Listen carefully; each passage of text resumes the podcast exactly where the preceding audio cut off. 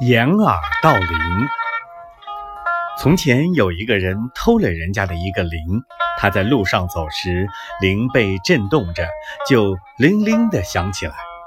偷铃的人觉得这声音很不好，怕要引起人家的注意，他就把自己的耳朵掩起来。